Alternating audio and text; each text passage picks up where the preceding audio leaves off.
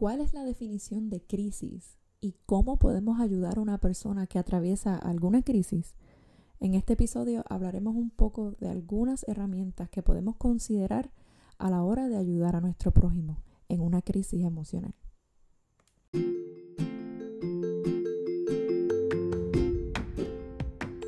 Bienvenido a nuestro podcast Together, es mejor donde juntos hablaremos más sobre temas que impactan tu vida cristiana y trascienden a mucho más. Así que ponte cómodo y, únete, a la, conversación. Gracias nuevamente por unirte a otro episodio más de Together es Mejor Podcast. Y en esta ocasión vamos a dialogar un poquito sobre qué son las crisis, qué significa y cómo nos afectan personalmente, eh, a nivel emocional y a nivel mental. Y antes de involucrarnos un poquito en el tema, queremos hacer la, distinción y queremos eh, destacar que de ninguna manera estos consejos sustituyen el si la situación amerita ayuda clínica y profesional. Solamente son unos consejos de cómo ser buenos amigos, cómo podemos brindarle ayuda al prójimo cómo podemos aplicar la palabra de manera eficaz para ayudar a una persona que esté en alguna crisis, y una crisis emocional específicamente hablando, porque muchas veces como iglesia, cuerpo de Cristo, hablamos de muchos temas, pero cuando se trata de temas de algo emocional o de salud mental, quizás no nos atrevemos a acercarnos y hacer las preguntas correctas cuando Dios está más que listo para contestarnos y darnos y mostrarnos lo que ya su palabra dice de cómo podemos ayudarnos los unos a los otros para enfrentar los retos que a veces nos toca atravesar en esta vida.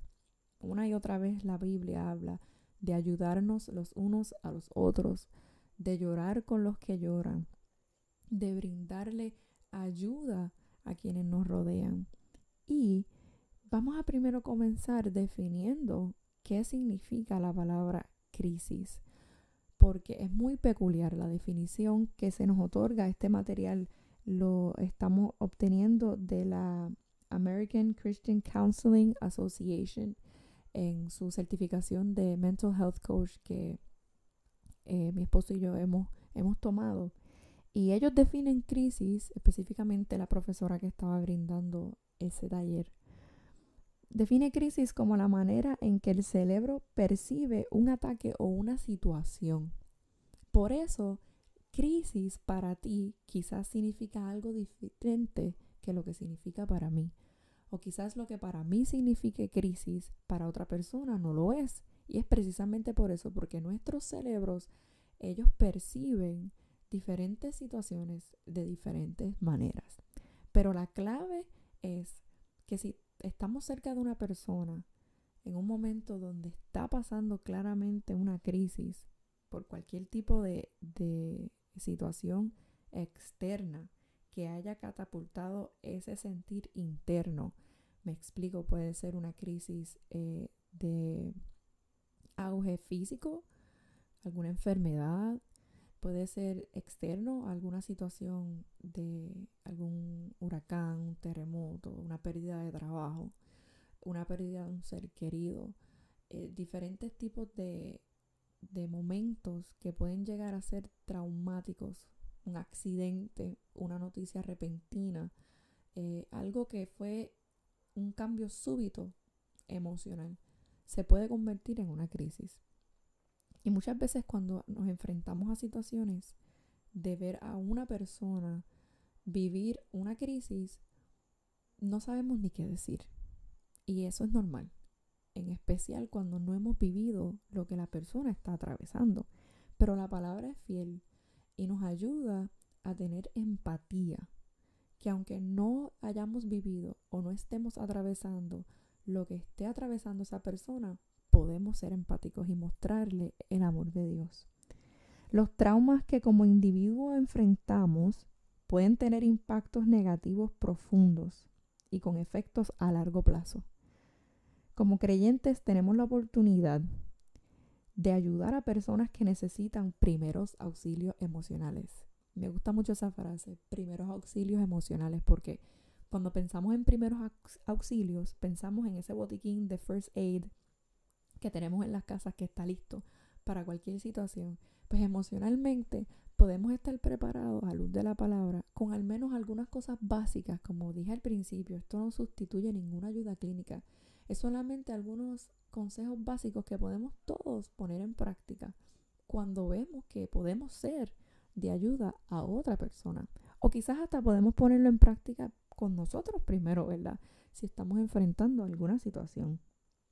Y no se trata, como mencioné, de que un primer auxilio emocional es una consejería o una ayuda clínica, una ayuda psicológica o psiquiátrica, no, sino es usar herramientas accesibles para cómo usando la Biblia, usando diferentes estrategias que vamos a estar dialogando, podemos efectivamente caminar junto a una persona que quizás esté pasando una crisis o caminando bajo el valle de sombra, que muchas veces podemos hasta nosotros mismos dar testimonio de momentos que hemos pasado por un valle difícil y el Señor ha usado o una persona para ayudarnos y ha sido su instrumento esa persona, además de su palabra y del poder eficaz de su espíritu dentro de la vida del creyente, Dios usa a las personas. Quiero contarte una historia brevemente. En un seminario bíblico de se llama Princeton Theological Seminary, hicieron un ejercicio no se lo dijeron a nadie, era, era un estudio que iban a hacer. Estamos hablando de un seminario que, por ende, son estudiantes que están, valga la redundancia, estudiando diferentes aspectos ministeriales.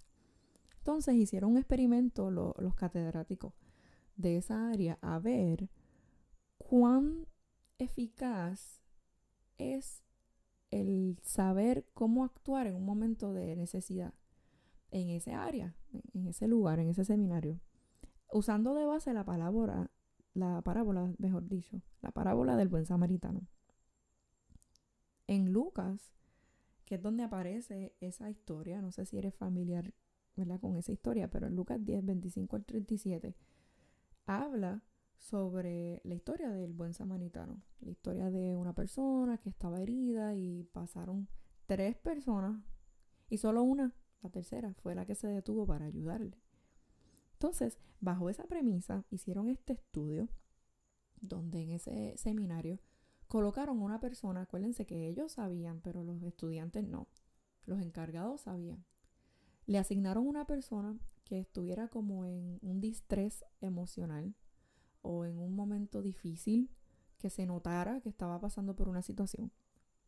Justo de camino a donde un grupo de estudiantes tenían que pasar, o sea que iban a pasar muchas personas, iban a, percatarse con esa situación y tenían que pasar por ese lugar unos estudiantes que estaban tarde para brindarle la enseñanza a un grupo grande de personas precisamente sobre el buen samaritano. Y te voy a decir los resultados de ese estudio. De 40 personas que pasaron la primera vez, 10 se le asignó la palabra del samaritano. De esas 40, 24 pasaron y no se percataron de la situación, en el sentido de que no se detuvieron. Vieron, pero no se detuvieron. De esos 40, que 24 pasaron por, el, por alto la situación, de los 10 que anteriormente te mencioné que fueron los que se le asignó, mira, tienes que hablar de la parábola del buen samaritano a tal hora y pasaron por allí y vieron a esa persona. De esos 10, solo uno se detuvo para ayudar a la persona. Y eso me hizo pensar demasiado en mí misma y te debe hacer pensar en ti. ¿Quiénes somos? Somos literalmente como la parábola del buen samaritano que nos vamos a detener para ayudar Quizás el Señor te ha dado muchas oportunidades para ayudar a personas con algún gesto y no estamos pendientes porque estamos muy con prisa quizás de lo que tenemos que hacer o que lo que se nos asignó hacer. Y no es que estuvo mal de los estudiantes que tenían prisa y tenían que llegar a su compromiso, Pero el Señor nos ha llamado a ayudarnos los unos a los otros. Ese estudio me hizo pensar mucho en que debemos detenernos y dejar que el Señor examine nuestro corazón. Pero también debemos ser estudiantes ágiles y tener el deseo de aprender para saber cómo ayudar. Porque fíjate que todos eran estudiantes de un seminario bíblico que se asume que han leído la palabra. Y como tú y como yo, hemos aprendido que es importante ayudarnos los unos a los otros. Entonces, ¿qué nos motiva a detenernos y poder ser de ayuda a una, a una persona que esté en un momento de distrés emocional? Con eso en mente, vamos a usar un modelo que nuevamente lo hemos adaptado del American Christian Counseling Association de su eh, certificación de Mental Health Coach, solamente como unos eh, tips que podemos utilizar que quizás ya tú los conoces, quizás ya los estás usando, pero no, no está nunca en vano el recordarlo y tenerlos conscientes en nuestra mente para cuando nos necesitemos eh, emplear. En Juan 9 hay una historia hermosa sobre cuando Jesús hace un milagro de recobrarle la vista a un ciego. Y en esa historia podemos ver muchos ejemplos de cómo ayudar a una persona en, en, distrés emocional. Obviamente Jesús hizo un milagro y no estamos hablando de eso en específico, sino del momento. Cómo Jesús, puedes buscar tu Biblia y leerlo en Juan 9, esos primeros eh, versículos explican cómo Jesús vio a esa persona y tuvo compasión y se detuvo. Y para él hacer su, su obra, ¿verdad? Porque obviamente él estaba haciendo lo que el Señor, su, su, Padre, le estaba diciendo que hiciera, que era que hiciera esa obra milagrosa de recobrarle la vista.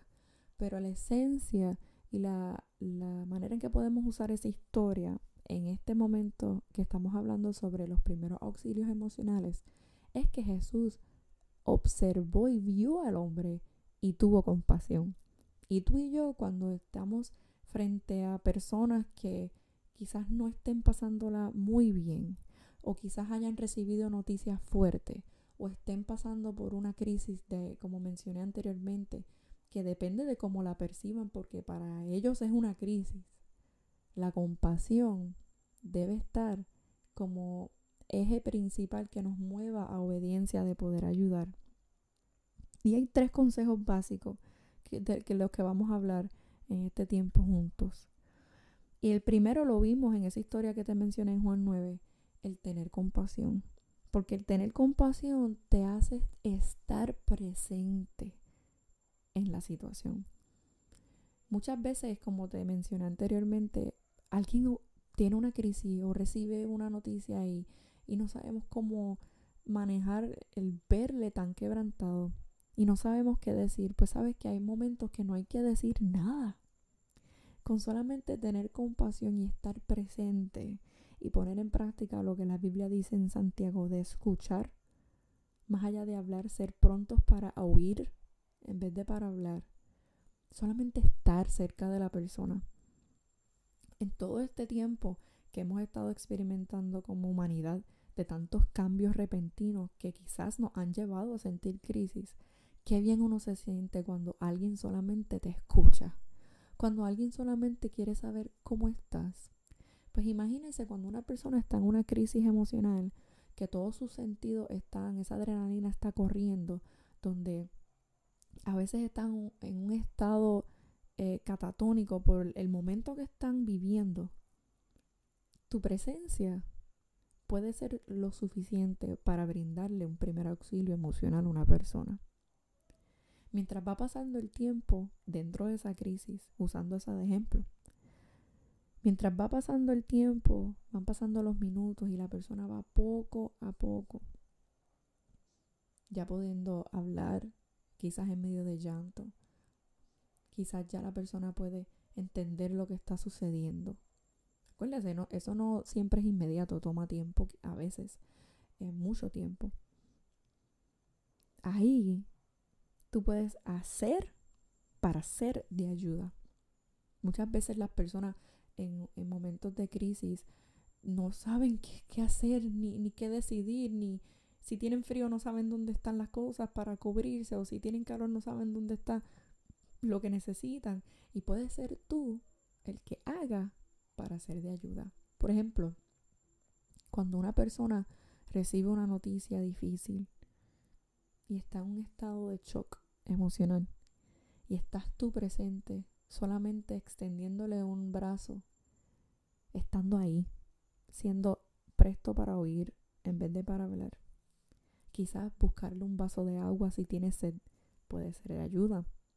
Quizás hacer la llamada telefónica que tenga que hacer porque en ese momento la persona no puede ni procesar cómo marcar un número de teléfono en su celular puede ser la ayuda que necesite. Vemos, estamos hablando de cosas que son posibles lograr siempre y cuando estemos con un corazón de compasión. El primer tip fue escuchar más que hablar, ser prontos para oír. El segundo fue hacer para ser de ayuda, no para hacer daño. Esa es la clave, es no hacer daño. Y tercero, hablar solo si es necesario. Muchas veces, y nos pasa mucho, no, no podemos decir que no estamos dentro de ese momento que nos ha pasado y hemos aprendido. A veces cuando vemos una persona con algún distrés emocional, queremos decir una palabra de aliento para que se sienta mejor. Y eso no está mal, siempre y cuando la persona esté lista para escuchar. Porque en un momento de dolor o de angustia, de ansiedad, de una incertidumbre, y acuérdense que estamos hablando de las crisis que son la manera en que el cerebro percibe una situación como un ataque. Tenemos que entender que muchas veces la, persona en ese momento no, no está en todos sus sentidos para escuchar o para entender. Así que la, el ministerio de la presencia o the ministry of presence es esencial. Si pudieras imaginarte un diagrama, el estar, o sea, el estar presente, solamente estar, debería acaparar todo el círculo. Si lo pensamos como un diagrama circular. La mayoría del porcentaje de tu ayuda va a ser estar. En segundo lugar, va a ser el hacer algo de la persona necesitar que se haga algo. Y lo último, el, que tenga un, un, poco de espacio en ese círculo de diagrama que estamos imaginándonos, es hablar, solo si es necesario. Acuérdate que cuando vas a hacer el segundo paso que es hacer para ser de ayuda, ahí puedes hacer preguntas también, no necesariamente tiene que ser algo tangible, como buscarle agua o hacer una llamada. Puedes preguntarle, ¿necesitas que haga algo por ti? O incluso, si el momento te amerita, ese es el instante para preguntarle, ¿quieres que oremos juntos? ¿Quieres que ore por ti? Ese es el momento. Porque hablar en cuestión de dar consejos o de, brindar palabras de aliento tendrá su momento, porque el Señor te lo va a permitir.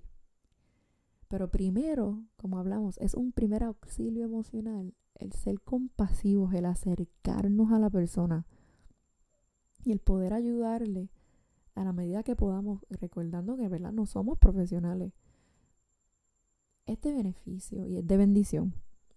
En circunstancias de nuestra vida que hemos atravesado como matrimonio, el simple hecho de alguien en una crisis que te pregunte si comiste, necesitas comer, puedo llevarte algo de comer o, que alguien eh, te escriba una tarjeta, mira, pensé en ti y léelo cuando puedas.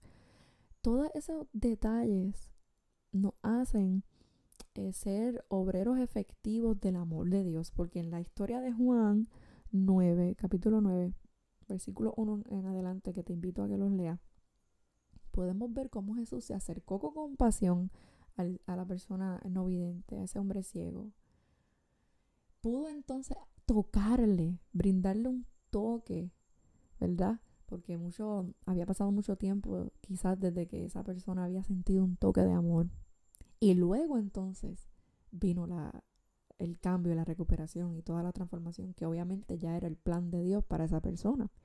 Pero en nuestras circunstancias, que quizás conocemos una persona que está recibiendo una noticia difícil o pasó alguna emergencia increíble que trastocó el diario vivir de esa persona, con el simple hecho de estar, ese ministerio de estar presente, de darle ese seguimiento y cuando sea el momento indicado que Dios mismo, a través de su Espíritu Santo, te va a permitir saber cuándo, le podrás dar palabras de aliento.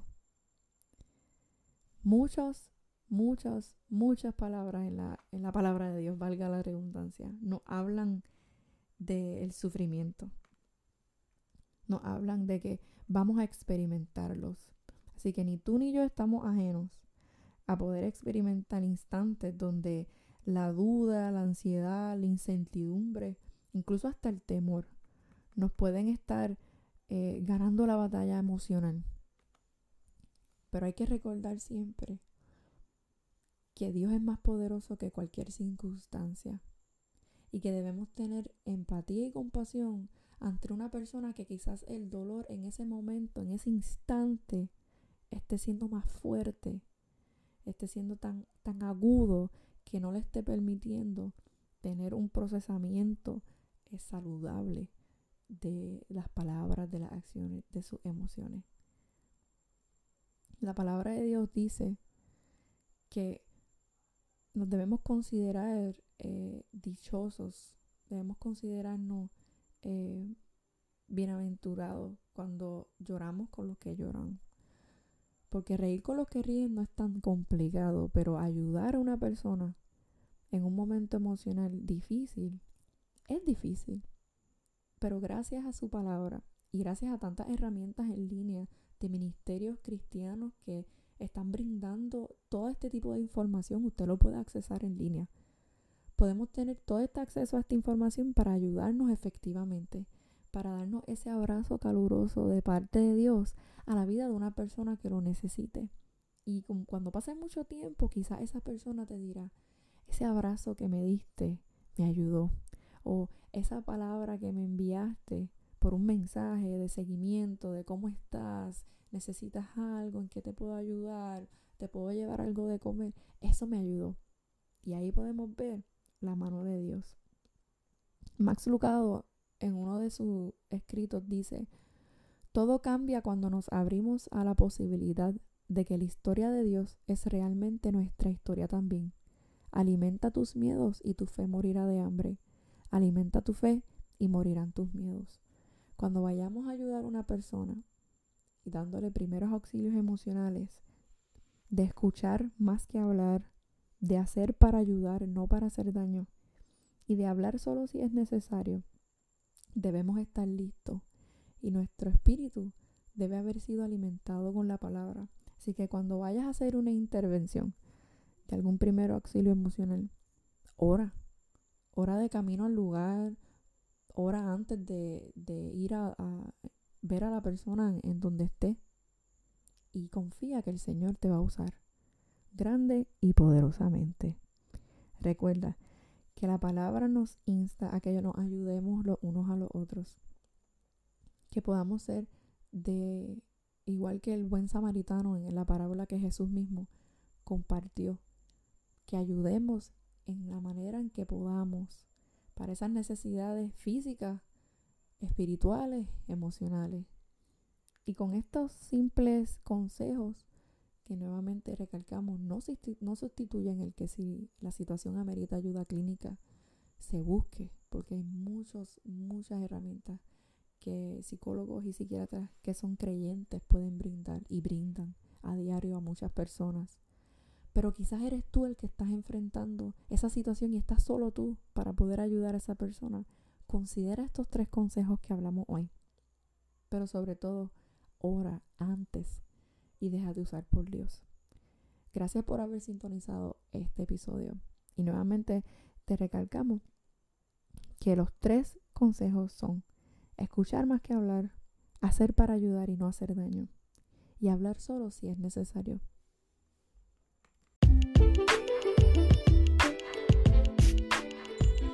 Gracias por conversar con nosotros hoy.